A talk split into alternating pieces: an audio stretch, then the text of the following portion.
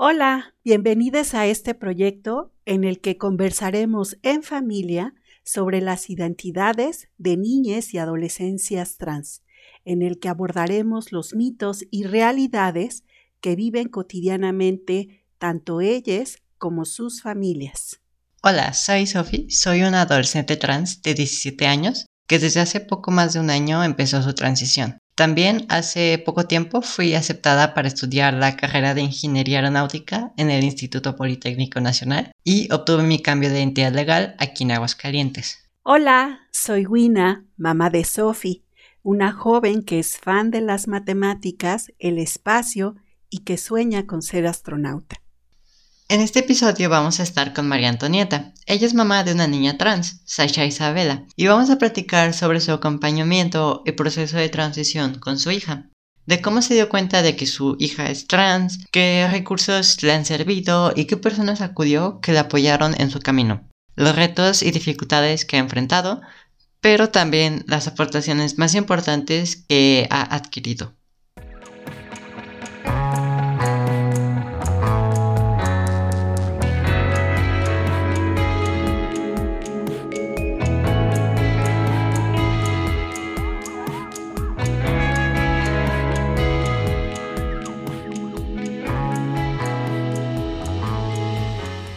Pues muchas gracias por estar aquí, por escucharnos nuevamente. Bienvenidas, bienvenidos, bienvenides a un episodio más de Orgar Trans, este bonito proyecto que desde Cultivando Género nos ha dejado tantas experiencias, tantos encuentros tan bonitos como el que hoy vamos a tener con María Antonieta, que es nuestra invitada del día de hoy a quien le agradecemos enormemente que se haya dado un espacio para platicar con nosotras. Y como es costumbre en este podcast, pues le vamos a pedir, por favor, que sea ella misma quien se, quien se presente, que nos platique algo acerca de su historia.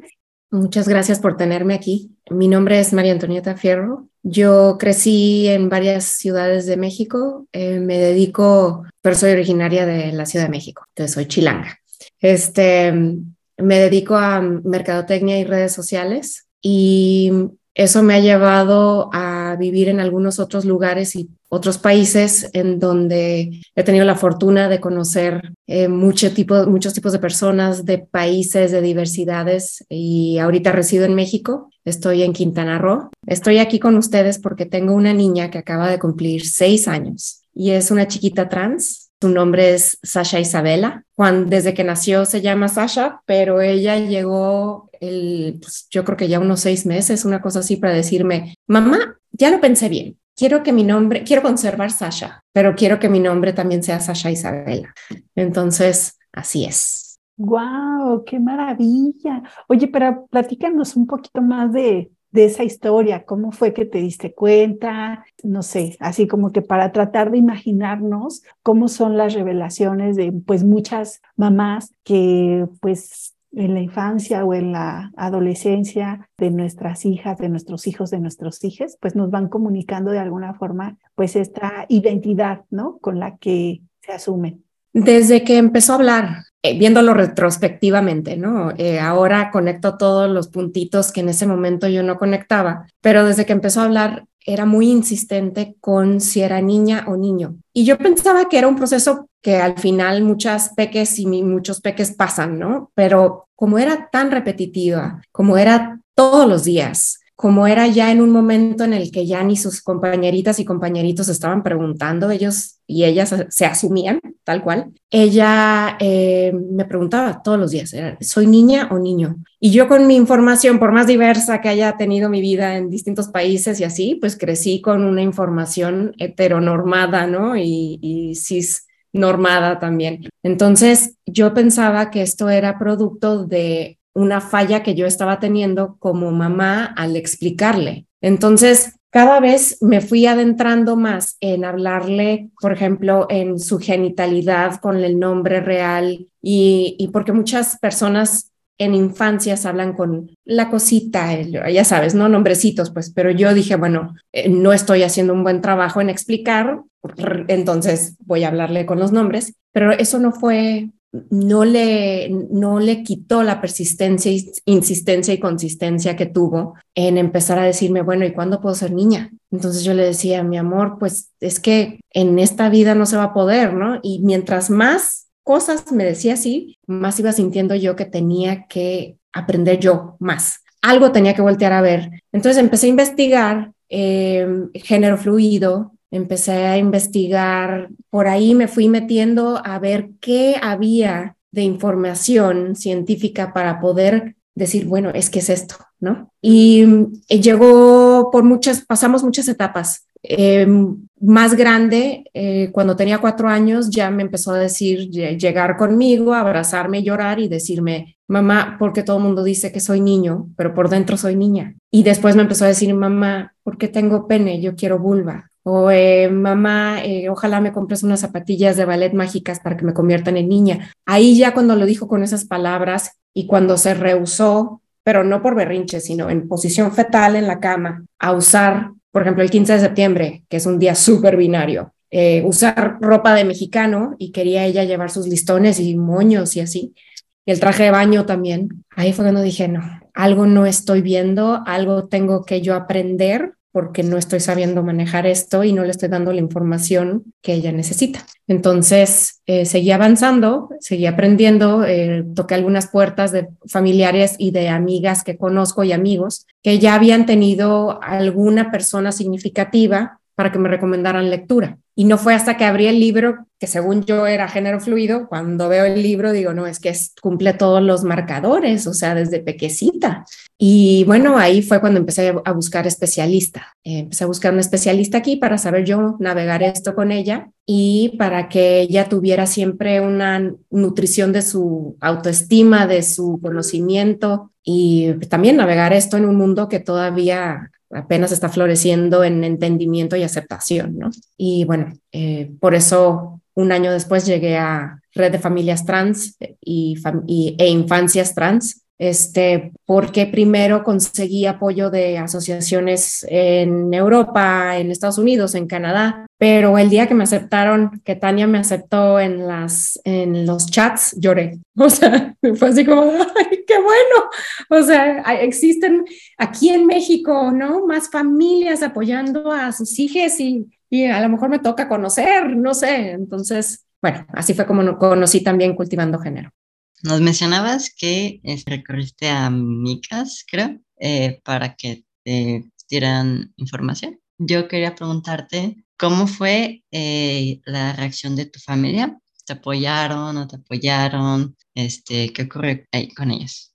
En cuestión de mi familia, pues bueno, Sasha tiene la familia de su papá y de su mamá, ¿no? Entonces, todo el lado de mi familia me, me encargué yo de informarles. Este, me encargué yo de, bueno, o sea, 24/7 leer libros, leer este, todo tipo de experiencias, investigar, investigar, investigar. Entonces yo fui la vocera principal, ¿no? En mi familia. Y eh, habían personas que sí pensé que, que no iban a querer ni siquiera escuchar, ¿no? Este, una de ellas eh, fue mi papá. Mi papá es un político de los setentas y así. Entonces yo dije, bueno, pues este, voy a estar dispuesta a no tenerlo en mi vida en caso de que quiera marcar alguna pauta autoritaria, ¿no? Pero ni siquiera, no hombre, ni siquiera tuvimos que llegar a eso. Fue una aceptación inmediata, fue, en, ningún momento se vio en su persona, la de mi papá, eh, una, algún tipo de rechazo, de incomodidad o nada. Eh, fue una belleza una belleza haber tenido esa respuesta que no me esperaba, mucho menos de él, ¿no? Em,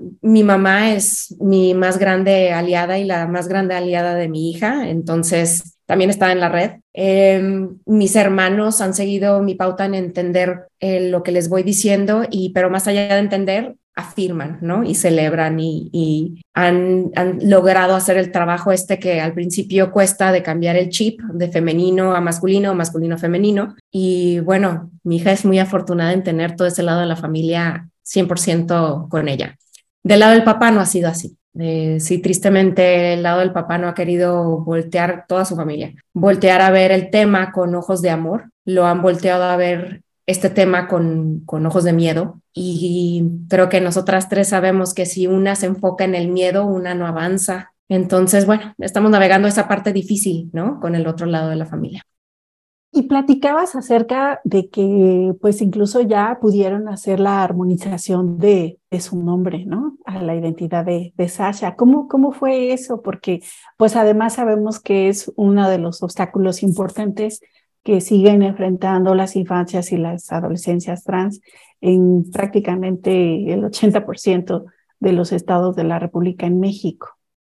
Sí, estuve viendo cómo se podría hacer principalmente porque mucha gente, y esto es loco, lo primero que me topo, ¿por qué tienes tanta prisa? Eso es lo que me dicen, ¿no? Y cómo sabes si es, a lo mejor más grande no es. La cuestión es que yo tuve que llegar a un momento en el que yo investigué a conciencia, a fondo, las mejores maneras de apoyar a mi hija y alcancé a ver estas microagresiones, estas, ay, estas situaciones tan incómodas diarias que me llegaron a tocar mil veces con ella y a ella, por supuesto, que en la escuela, ¿no? Pero una, por ejemplo, un ejemplo es llegar al aeropuerto, claramente es una niña y que en el acta dijera otra cosa, ¿no? Entonces eso se enfrenta a situaciones sumamente incómodas para todos, pero principalmente para Sasha. Y este es un ejemplo de mí. Entonces dije, ¿por qué? Si ya sabemos, si estamos tratando esto en acompañamiento para que ella pueda florecer ¿por qué tendría yo que retrasar ese proceso? Entonces me puse a investigar y fue cuando me dijeron eh, de lo fabuloso de Jalisco. Y bueno, ahí fue cuando dije, no sé cuándo, porque yo llevo dos años separada y estos dos años han sido muy difíciles, pero también muy enriquecedores porque estoy segura de que si yo no me hubiese separado cuando lo hice, hubiese tenido muchas más, más bien hubiese tenido dificultad en alcanzar a ver a mi Sasha tal como es por tratar de navegar un matrimonio también. ¿no? Entonces, como ese factor ya no estaba, era más bien, bueno, estoy levantándome otra vez, ¿cómo andan mis finanzas? Y dije, bueno, pues me alcanza para, el, para que en verano podamos ir. Hablé al registro civil les dije, solo por cuestiones financieras voy un día nada más. Entonces volamos a eso, literal. Eh, yo ya tenía los documentos que se necesitaban, eh, puse en la solicitud por qué iba yo solamente, porque su papá no, no, pues no la apoya en este proceso. Y bueno, Sasha salió de ahí con una sonrisa invaluable, ¿no?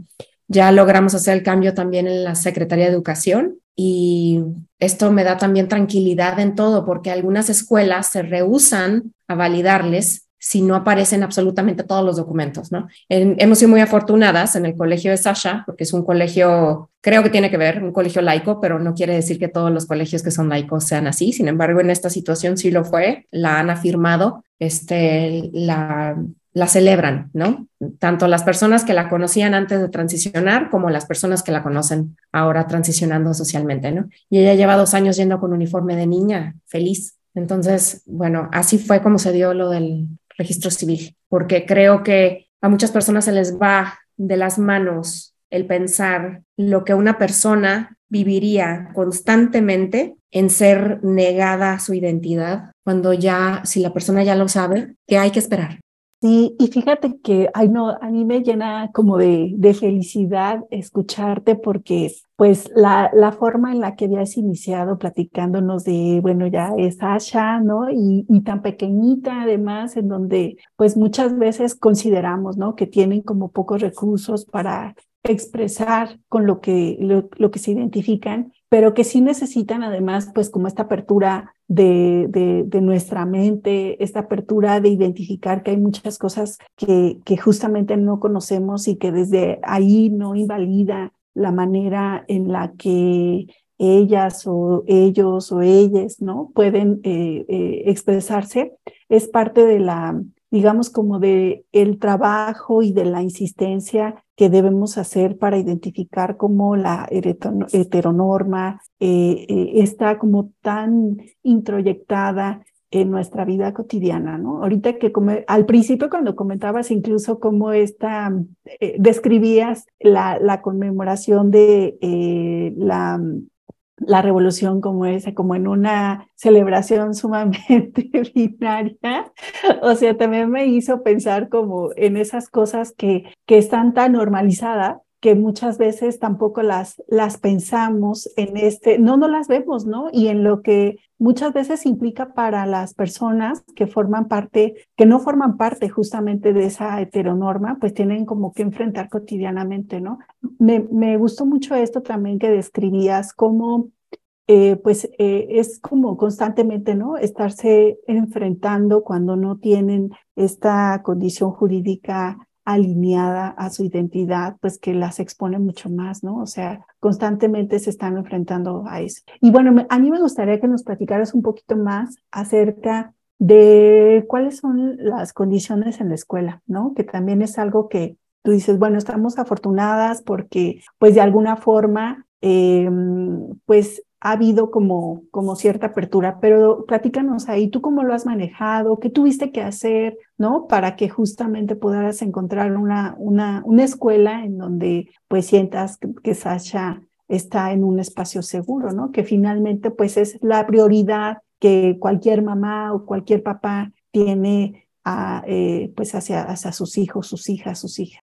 Eh, ella empezó cuando estuvo, estaba en otro kinder, cuando ahorita está en primera primaria, pero estaba en otro kinder cuando estuvo, cuando cayó la pandemia. Cerraron ese kinder y después este kinder entró a Tulum, eh, pero por Zoom. Sin embargo, eh, porque logramos encontrar espacios ad hoc, eh, ya pudo empezar a ir presencial y llegó un momento en el que me empezó a decir, eh, mamá, me quiero llevar un moño a la escuela, mamá, me quiero llevar, porque no llevaban uniforme, porque como no era oficial que habían en clases, pues no llevaban uniforme. Entonces ella iba con su ropita para jugar, que eran t-shirt, shorts, tenis.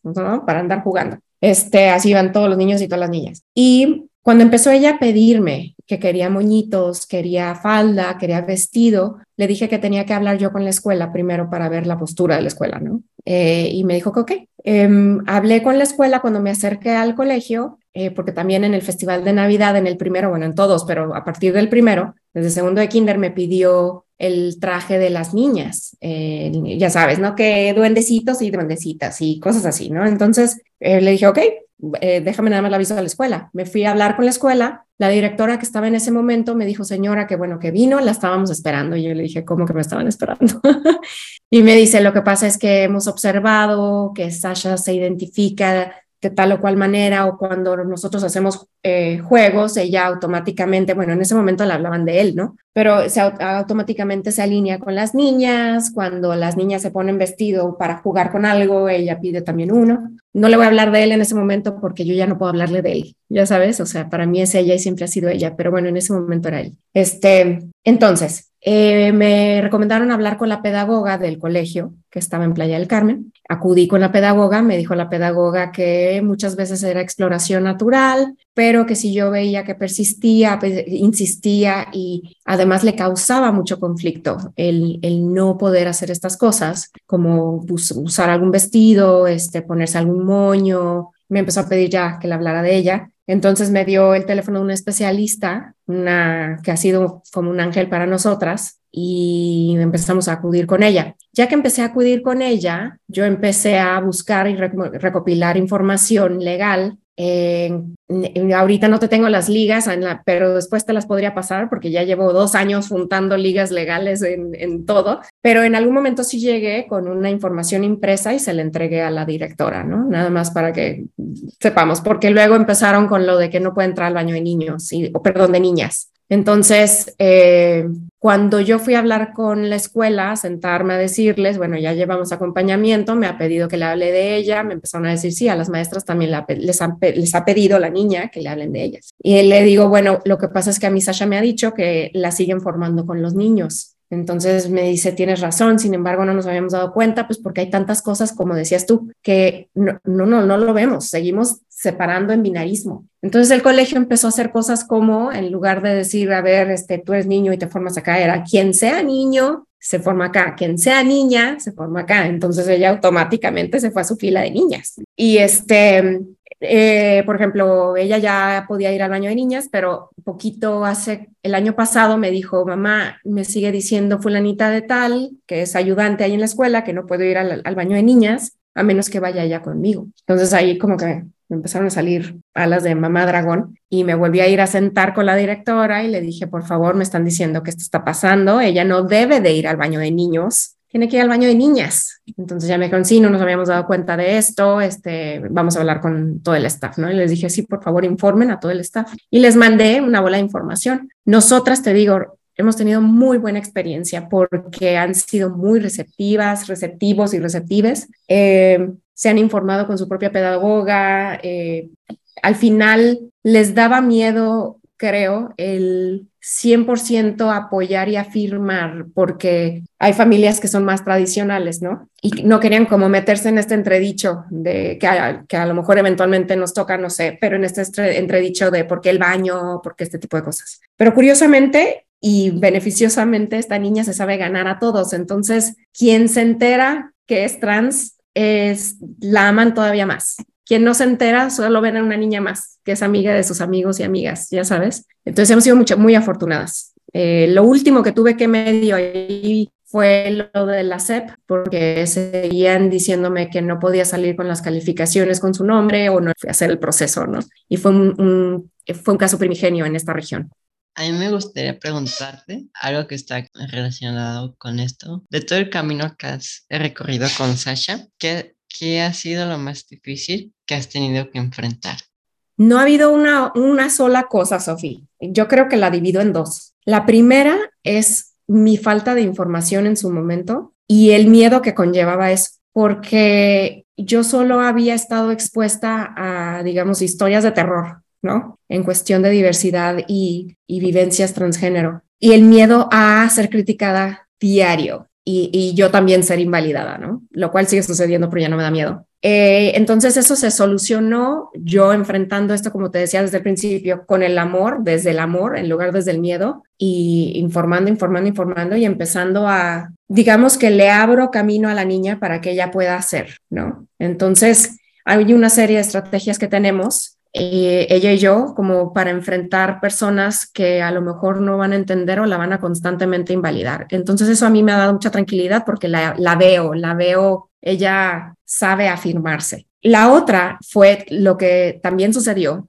y también me dio mucho miedo, pero ya no me da miedo, el rechazo del otro lado de la familia. Eso fue, fue bien duro. Eh, la niña lo percibe, lo percibe, pero no ha sido tan brutal hacia ella, porque no, eh, ellos consideran que yo tengo, que hasta que la niña no sea mayor de edad, ella, todo está bajo mi criterio. Este adultocentrismo, ¿no? De antiguo, que ella no puede saber quién es. Entonces, esas son las dos cosas que más miedo me han dado y las dos las hemos vivido y aquí estamos, solo nos han hecho más fuerte y más unidas porque a raíz de todo eso se ha hecho una cosa bellísima entre Sasha y yo, Sasha Isabela y yo, porque podemos platicar, podemos platicar abiertamente, cosa que no se logra con, con el otro lado de la familia, con el otro lado, con su papá, por ejemplo. Ella sabe que cuando habla con su papá, su papá enmudece y me lo ha dicho ella. Entonces, creo que si no me agarro de lo bueno, de todo lo bueno que viene de enfrentar las cosas más difíciles, no, no voy a lograr ser este parteaguas para mi hija, ¿no? Siento como que voy, alegoría de la selva, voy con machete por la selva abriéndole brecha para que ella pueda caminar. Qué bonito. Fíjate que a mí me encantaría que nos platicaras un poco acerca de cuáles son estas estrategias que tú tienes con Sasha, porque abona a identificar las herramientas que podemos ir construyendo como familia, porque eh, pues justamente saber identificar condiciones de, de riesgo, pero al mismo tiempo establecer lazos que nos den fortaleza para enfrentarlas, pues me parece que es como una de las principales retos. En alguna de las terapias que tomo, eh, para acompañamiento de, personas significativas en la vida de personas trans. En algún momento se habló en conjunto como también las personas significativas salimos del closet. Entonces, nos ha tocado, ya no es tan común porque nuestro entorno ya está enterado, o sea, ya, ya no hemos tenido que hacerlo, pero al principio, cuando Sasha ya fuera de la casa quería usar sus vestidos y, sus moños y empecé a aprender a peinarla porque yo nunca había peinado así un cabello, aparte tiene el cabello larguísimo, entonces, bueno, ahí tuve que aprender. Este, íbamos, por ejemplo, a alguna fiesta y había gente ahí que yo sabía que no sabía, pero pues claramente iban a ver a Sasha, ¿no? Entonces le decía, mi amor, en esta fiesta va a haber gente que a lo mejor no está enterado de que o enterada o enterada de que eres niña. Entonces, eh, ¿qué vamos a hacer? Y me dice, pues les voy a decir que soy niña. Y le digo, perfecto. Si en algún momento tú sientes que te siguen diciendo o te siguen preguntando o te empiezan a decir no puedes ser niña por esto así, pero incisivos, te sientas intranquila, te vas y me dices, ok.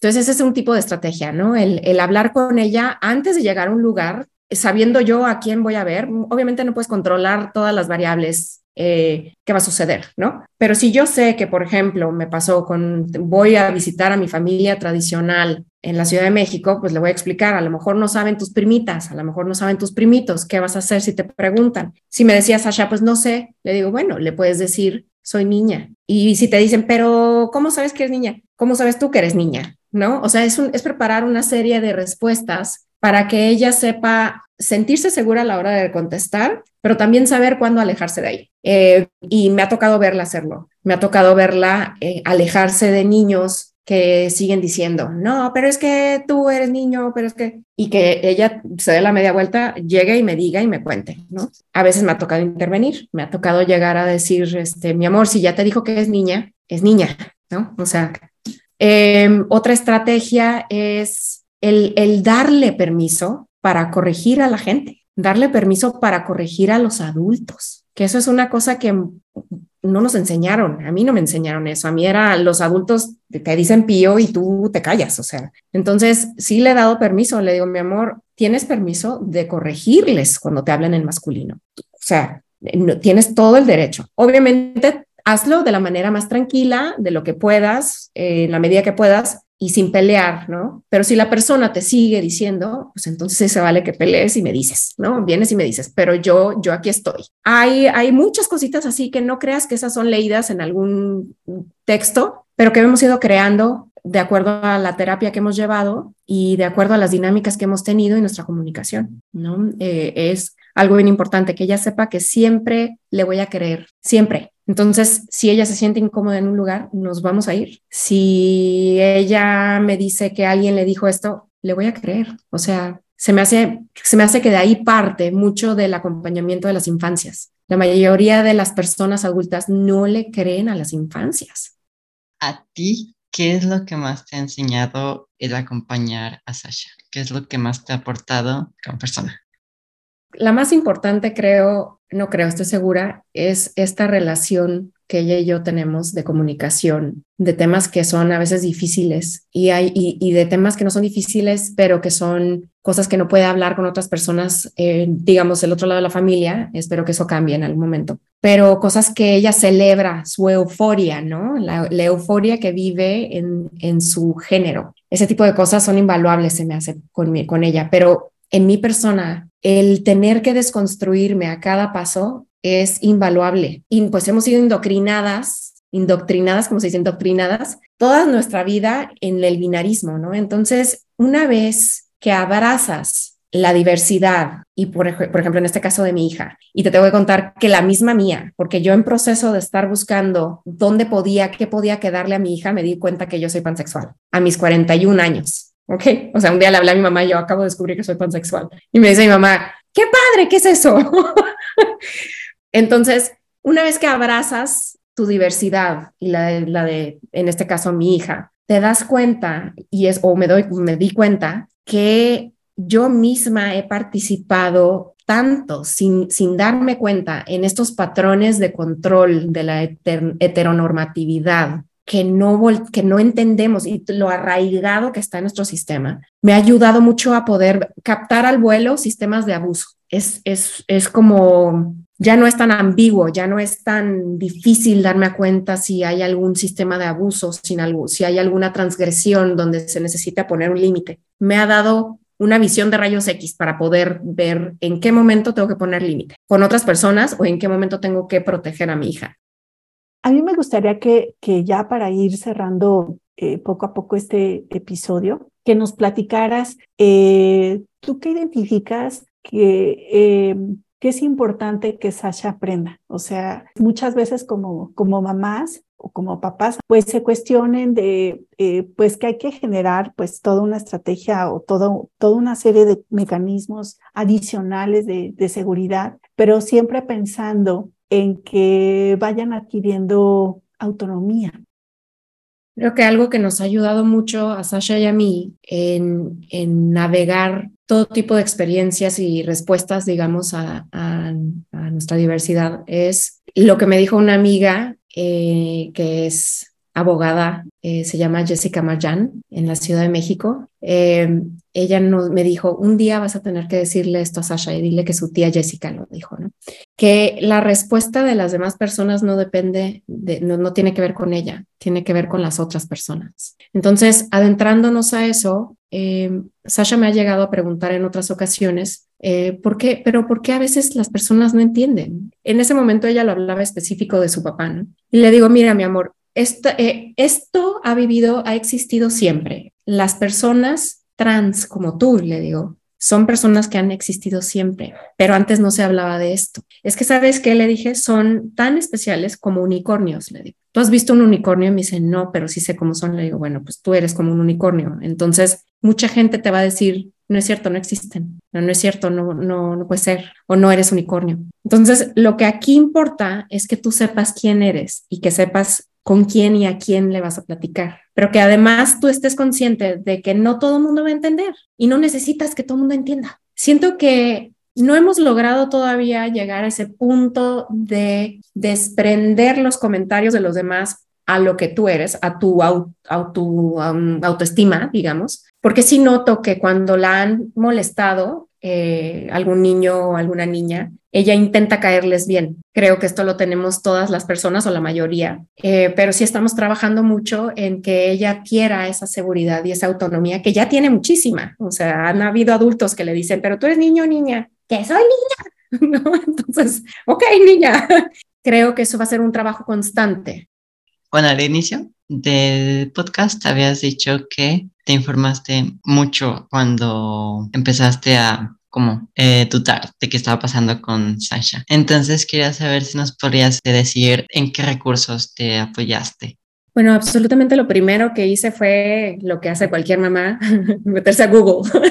Entonces, pero busqué, busqué fuentes fidedignas como la Clínica de Mayo, la ONU, la Comisión de Derechos Humanos. Eh, eso me fue llevando a otras pero después toqué puertas, eh, por ejemplo, con un amigo que tiene un adolescente y es un chico trans, toqué puertas con él para que me diera de sus recursos, ¿no? O sea, para que me dijera qué libros le han servido, todo ese tipo de cosas. Y hubo un libro que todavía creo que está en proceso de ser traducido en español, pero hubo un libro que me dio así la certeza de que el tiempo de apoyarla es ahora, ¿no? Eh, se llama Celebrating, es traduciendo el nombre a, rasgos así, es celebrando las infancias y las juventudes trans. Eh, lo escribió un, doctor con, o sea, doctorado, eh, psiquiatra, y les puedo pasar la liga, ¿no? Eh, para que lo tengan. Es un recurso invaluable. De hecho, fue hecho para profesionales de la salud mental para saber cómo acompañar a personas de diversidad,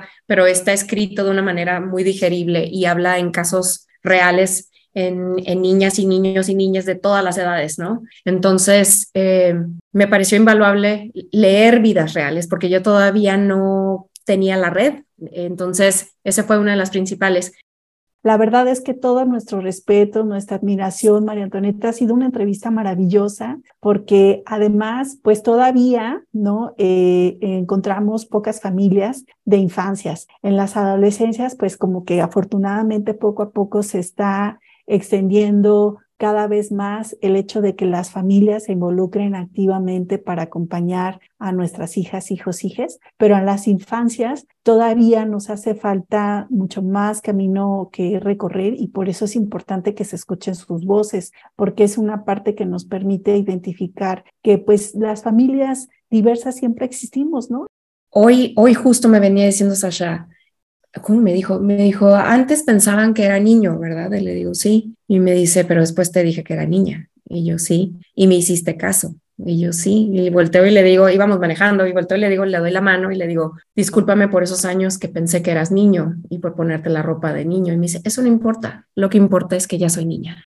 Ay, no, es que son cosas entrañables. La verdad es que eh, ese nivel de relación que se puede construir eh, a partir de, de, asumir la diversidad como parte de nuestra vida es lo que le da un sentido de, de felicidad que es difícil explicar. María Antonieta, pues muchísimas gracias por tu, por tu tiempo, por tu generosidad. Esperamos que les haya gustado este episodio tanto como a nosotras. Este podcast es producido para la Asociación Civil Cultivando Género de Aguascalientes. Si tú o alguien que conoces necesita asesoría, acompañamiento o apoyo en el tema de infancias y adolescencias trans, puedes contactarnos por medio de nuestra página web cultivandogéneroac.org o cualquiera de nuestras redes sociales, en Instagram, Facebook o Twitter como Cultivando Género.